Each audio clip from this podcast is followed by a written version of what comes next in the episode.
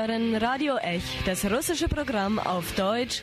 Sie hören uns jeden Donnerstag von 19 bis 19.30 Uhr. Und Radio Ech auf Russisch können Sie jeden Samstag von 13 bis 14 Uhr hören.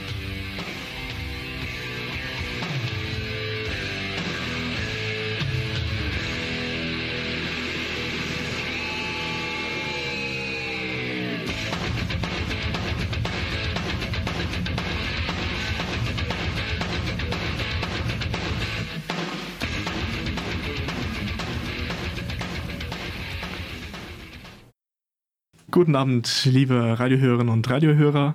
Im Studio ist Dimitri und ich bin heute wieder mal nicht allein, Gott sei Dank. Äh, Im Studio begrüße ich ähm, meinen guten Freund Nikita, der uns ja schon ein, von anderen Sendungen bekannt ist. Schön, dass du wieder da bist. Ja, hi, freut mich. Danke. Und wir haben äh, gedacht, wir lassen wieder eine alte Reihe wieder aufleben und äh, fortwachsen die Reihe Ligbes, politischer Ligbes. Ligbes, das, äh, ich erinnere daran, das ist ein Begriff aus der Sowjetzeit, eigentlich noch aus der ganz, ganz frühen Sowjetzeit, wo man ähm, große Alphabetisierungskampagnen startete, äh, die dazu aufgerufen waren oder dazu geeignet waren, ähm, die, den Analphabetismus in der Bevölkerung zu bekämpfen und alle halt eben allen das Lesen beizubringen. Das, der Begriff Ligbes heißt, äh, ist eine Abkürzung vom Begriff Liquidatia bis Grammatnosti, also Liquidierung des Analphabetismus. Äh, es ist heute natürlich etwas absurd, der Begriff, aber er hat sich wirklich reingefressen, so richtig in die russische Sprache und aus der russischen sogar auch in die ukrainische, weißrussische, alle möglichen Sprachen. Ähm, und ist einfach so ein stehender Begriff, wenn es darum geht, irgendwelche Aufklärungskampagnen zu starten oder überhaupt irgendwie neues Wissen zu verbreiten. Das heißt, was wir so jetzt so mit, zum Beispiel mit Corona, Pandemie haben mit allen möglichen Aufklärungskampagnen. Das wäre Ligbes zum Beispiel. Und äh, bei uns im Radio und in Medien generell, vor allem für alle, die sich für Osteuropa interessieren, ist das große Thema jetzt natürlich eher so politischer oder geopolitischer Ligbes. Ähm, denn aus aktuellem Anlass ähm, wissen wir, dass äh, Russland wieder mal es nicht lassen kann, äh, Truppen an der Grenze der Ukraine zusammenzuziehen und zwar so in so großer Zahl und dann so in so einer Art, dass man sie eigentlich nur für einen Angriff verwenden kann. Das, ist, das macht sonst überhaupt keinen Sinn. Die sind einfach da und die sehen äh, nur danach aus, dass man jetzt gleich von heute auf morgen jederzeit einen Angriff starten kann gegen das Land Ukraine. Und seit einigen Monaten rätseln oder unterhalten sich alle möglichen Experten und selbsternannte Experten, meistens sind es selbsternannte Experten, äh, darüber, was den Russland, nicht Putin, Russland äh, damit bezwecke und äh, warum es das tue. Äh, und vor allem halt gibt es äh, auch im deutschsprachigen Raum sehr viele, ähm, ja, leider ähm, aus falschem Pazifismus ähm, motivierte Menschen, die dann meinen, ja, man muss ja verstehen, dass Russland ja da auf, auf Provokationen der USA und der NATO, des Westens, der EU, Europas, wem auch immer, also es ist jedes Mal was anderes, reagiert und sich verteidigen muss. Also Russland fühlt sich bedroht und muss sich halt verteidigen. Deswegen zieht es Truppen zusammen und äh, greift die Ukraine teilweise an, teilweise nicht. Wir wissen es nicht. Äh, auch wenn es 2014 offensichtlicher Angriff auf die Ukraine war und seitdem ist immer noch Krieg in der Ostukraine mit russischen Waffen, mit russischen Truppen. Aber wir tun alle so, als würden wir es nicht sehen. Ähm, und ähm, es wird eigentlich seit 2014 schon, wird vor allem auch in der deutschen Linken versucht zu erklären, ja, Russland verteidigt sich doch. Es ist doch offensichtlich offensichtlich, dass Russland immer so an, ähm, eingekreist wird und provoziert wird und sich verteidigen muss. Und das ist so ein, äh, eine, eine Wahrnehmung von, von, von, von Staat Russland, vom Gebiet Osteuropa, äh, von, ich weiß nicht, von Menschen, die dort leben, von irgendwie allem, die irgendwie ähm, ziemlich weltfremd ist, muss ich ehrlich sagen. Ja, und die sehr stark einfach an äh, Vergangenes anknüpft oder, oder darin, äh, darin liegt. Also es wird einfach, äh, es werden einfach das Bild, man, man, man kommt sich so vor, als, als hätte sich bei vielen sozusagen das Bild vom Kalten Krieg, so zwei Machtblöcke und so hätte sich irgendwie, äh, wäre nicht mehr so richtig mit der Zeit gegangen. Äh, ja, genau. Es, es wird immer wieder und immer und immer wieder, so 2014 hört man den Begriff, ja, es ist wieder ein neuer Kalter Krieg. Es ist wieder so ein neuer Kalter Krieg, beziehungsweise wir dürfen es nicht wieder zu einem neuen Kalten Krieg äh, kommen lassen. Mhm. Ähm, das ist neuer, äh, also Kalter Krieg, ich bin froh, dass ich das nur noch als Kind erlebt habe und das bei mir keine bleibenden Schäden hinterlassen hat. Mhm. Aber so was ich von meinen Eltern und äh, deren äh, Generation, von meinen Onkeln, Tanten und äh, Großeltern und so weiter alles so höre und gehört habe, also es war nicht so eine lustige Zeit. Ne? Also ich meine, also du lebst und nicht es kann so jederzeit, ja, es kann jederzeit eigentlich der Weltuntergang stattfinden. Du, du merkst es eigentlich nicht mal. Hm.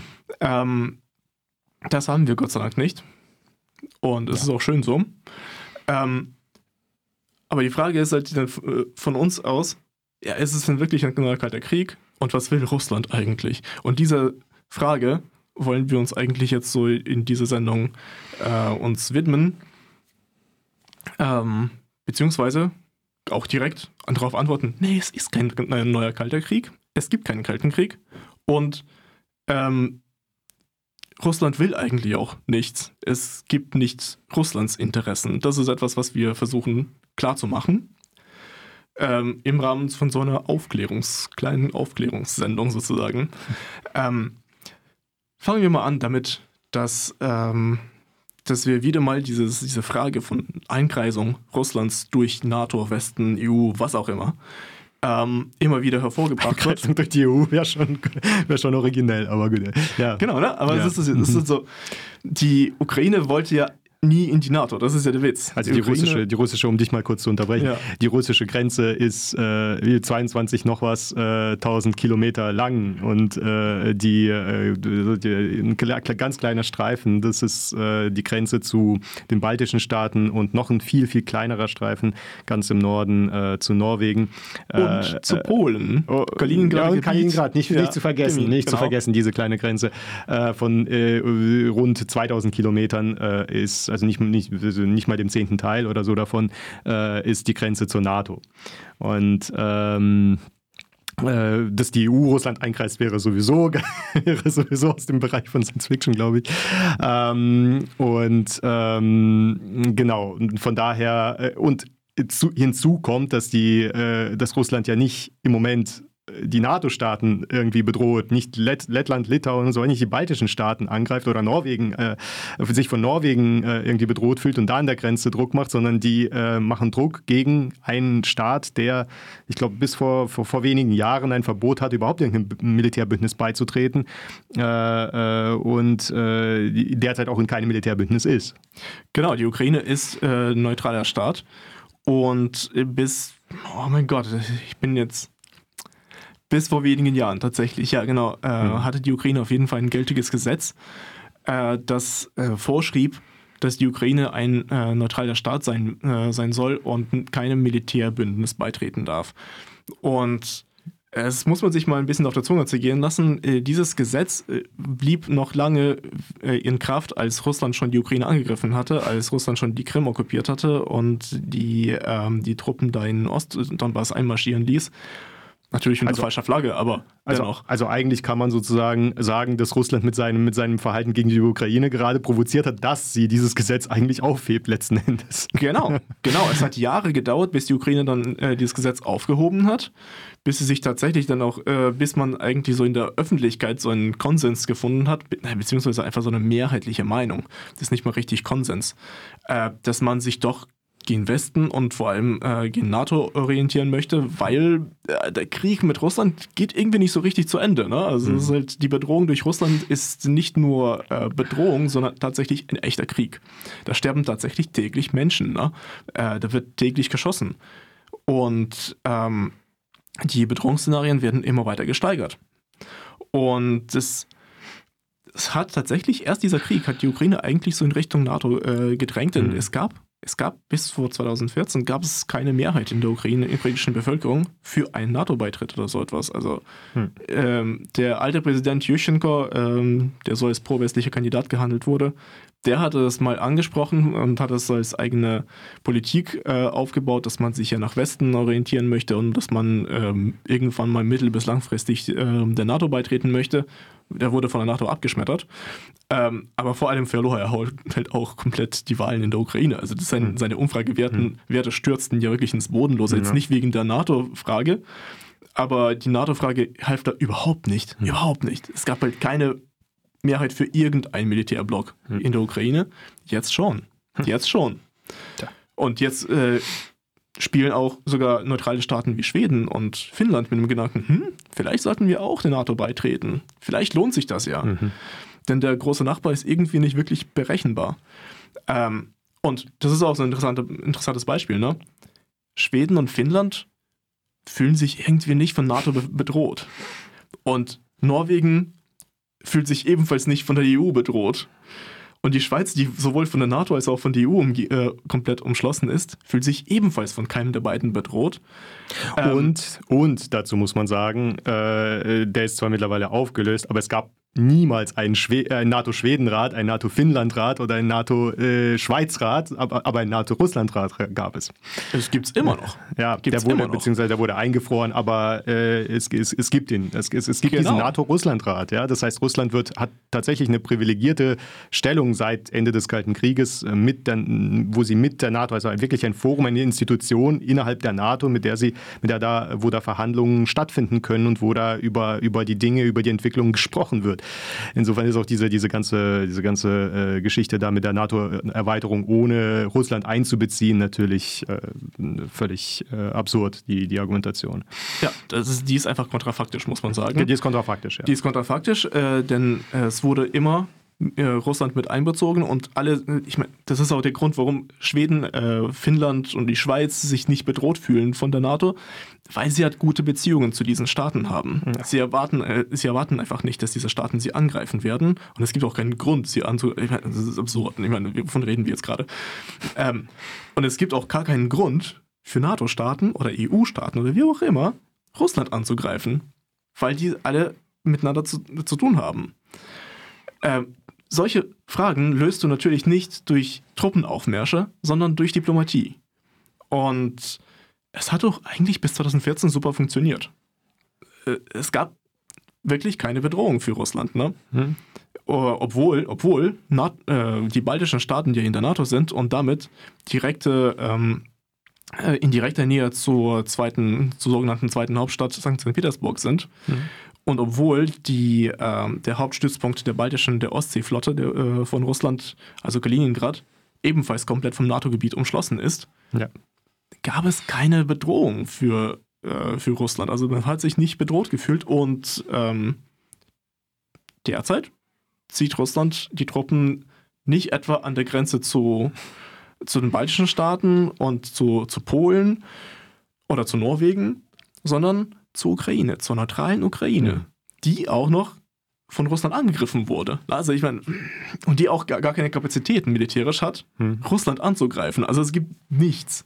Und ähm, äh, die einzige Logik, die dahinter, die man irgendwie noch da hinein interpretiert, ähm, aus so russlandversteherischen Kreisen, äh, ist, dass ähm, dass Russland Angst hat, dass die Ukraine mal beitreten könnte, NATO beitreten könnte. Und dann hat man plötzlich eine ganz große, äh, ganz große äh, Grenze zur, Grenze äh, NATO. zur NATO, genau. Und dann stehen plötzlich NATOs Truppen vor der Haustür.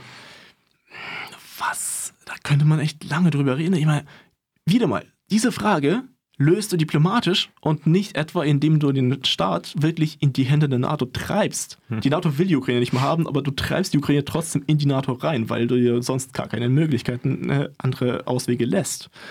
Ähm, das ist wirklich eine sehr, sehr absurde äh, Logik, eine sehr krasse Logik, die, ähm, wo man sich wirklich drin üben muss. Und naja, jetzt mal davon abgesehen, mhm haben, äh, ist uns dann wirklich, wo wir darüber gesprochen haben, aufgefallen, ja, ähm, Moment mal, alle reden so, so geopolitisch, mit so einem Blick auf die Karte, ne? wie, so, wie so einen guten preußischen Generalstab, ne? äh, wie es halt für gute Deutsche gehört, ne? Ähm, gucken wir so auf die Karte und dann sagen wir, aha, hier, wenn da plötzlich die Truppen vom Süden so reingehen und so, dann ist plötzlich Gefahr für Russland, äh, für die Nation Russland, für den Organismus Russland. Russland erscheint da wirklich wie so ein Organismus, ein Staats-Nationsorganismus, der homogen ist, der klare Ziele hat, klare Interessen hat und die sind un homogen wieder mal und die müssen aktiv durchgesetzt werden äh, die müssen aktiv irgendwie ausgedrückt werden. Ähm,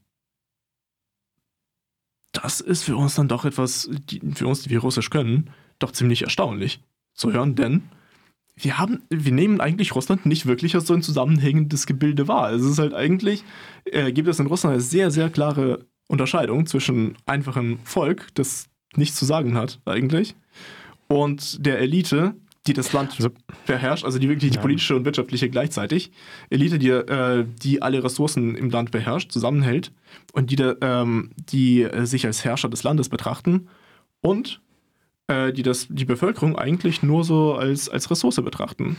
Also auch in der Hinsicht äh, erkennt man äh, in den ganzen Analysen und so weiter schon einen sehr äh, deutlichen ähm, Bezug auf die, auf die, auf, auf diese alte Sowjetunion. Und man, man, äh, es wird auch immer in allen möglichen Beiträgen in, in, in, in News wird, wird Putin als so dieser, der, der, große Ideologe und Nationalist oder jemand dargestellt, der die Sowjetunion, das Sowjetreich wieder neu beleben möchte oder irgendwie sowas in der Richtung.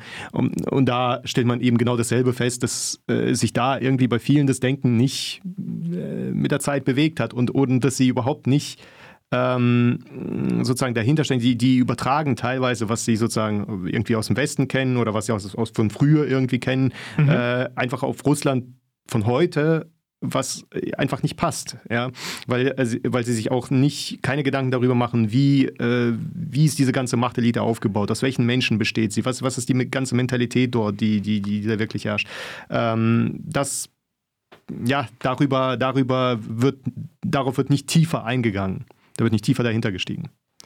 Genau, und daraus, ähm, da wollen wir jetzt eigentlich so ein bisschen darauf einsteigen. Jetzt haben wir erklärt, warum das äh, ein Schwachsinn ist mit dieser geopolitischen Denke. Jetzt wollen wir noch mal so in die nicht geopolitische Denke einsteigen.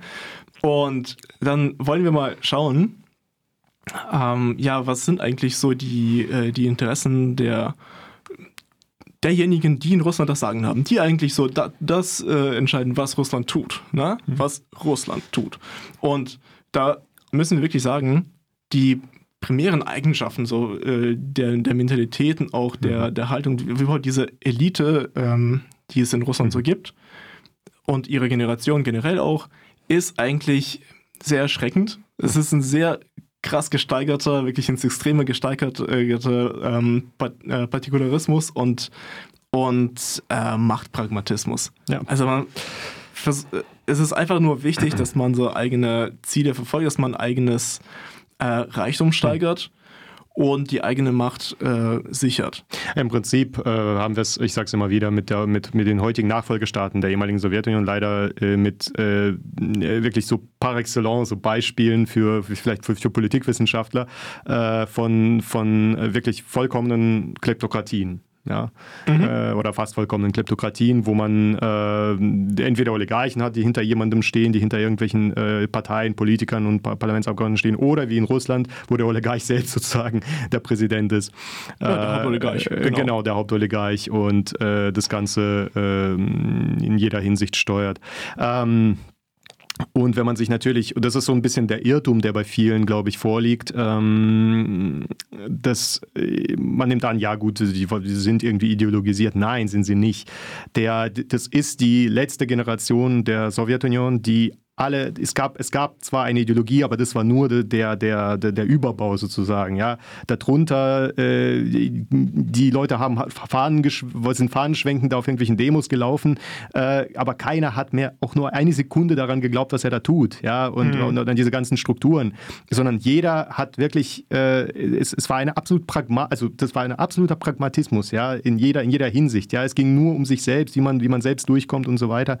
Ähm, und für die, das ist die, die heutige russische Machtelite kommt aus diesem Bereich. Ja? Putin selbst kommt aus dem, aus dem, äh, aus dem Umfeld von Sobchak, das war ein liberaler Reformer. Also äh, das ganze, äh, diese, diese ganze, das, das, das Ganze irgendwie ideologisch war, das ist völliger, das ist völlig äh, fremd von, von dem, was, was heute Russland ist. Ja? Es hält mir nicht wirklich äh, den Vergleich mit der Realität statt, nee, stand. Also das genau. geht nicht. Also genau. wenn du einfach mal hinschaust, dann siehst du wirklich, es gibt eigentlich gar keine Ideologie. Es wird einfach Überhaupt mal. Äh, zu jedem Interesse, du hast irgendwie hier, ähm, zu jeweiligen Zeitpunkt hast du ein ähm, Interesse, dies oder jenes zu tun oder dies oder jenes zu erreichen.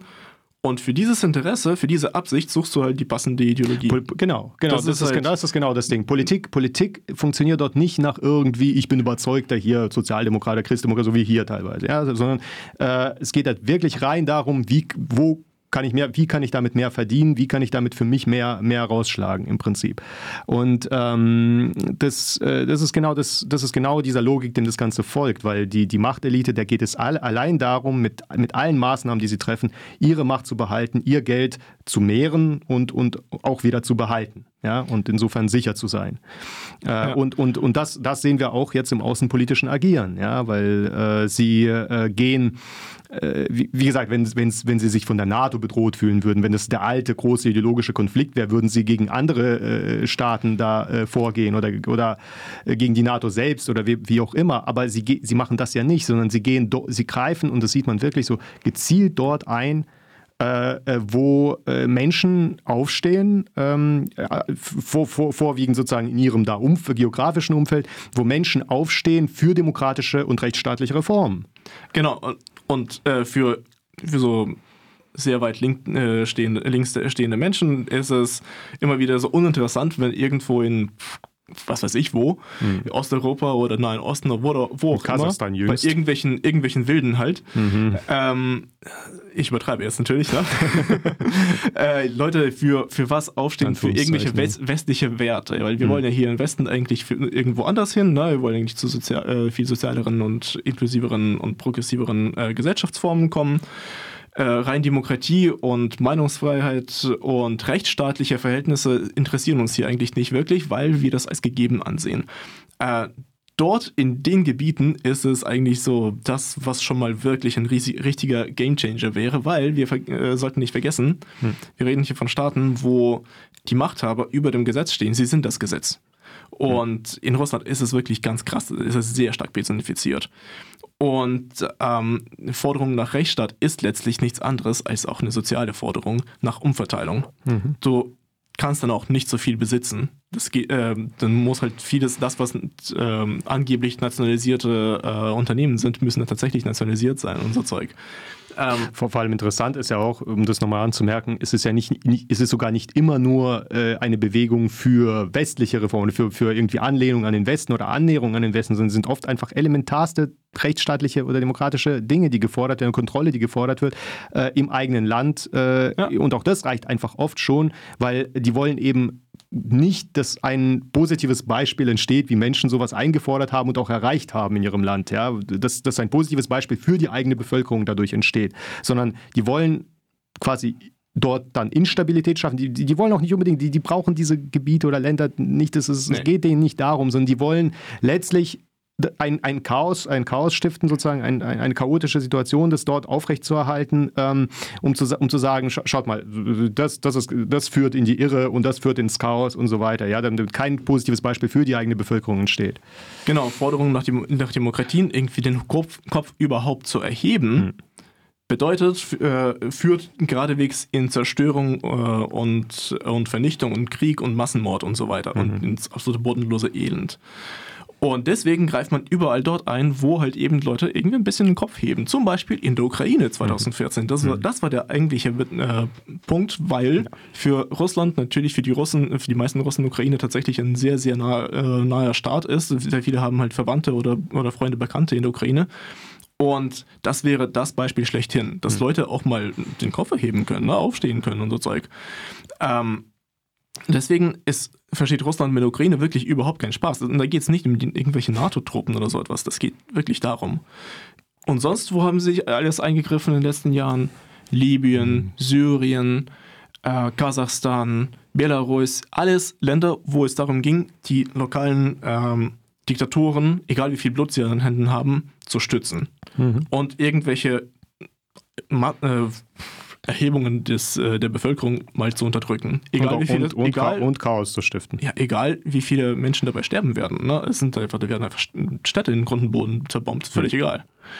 Ähm, und das ist, glaube ich, so das Wichtigste, was man da äh, rausnehmen muss. Denn interessanterweise haben die ganzen, äh, die Eliten in Russland auch sehr viel Geld äh, in, im Westen angelegt, auch in Immobilien investiert und so weiter und so fort. Und das ist halt, das ist in Russland einfach jedes Jahr kommen neue äh, Untersuchungen und Datenleaks heraus, wer wie viel, wie viele Milliarden, Millionen und so weiter in einschlägigen NATO-Staaten äh, investiert, äh, in Immobilienbesitz und so Zeug. Mhm.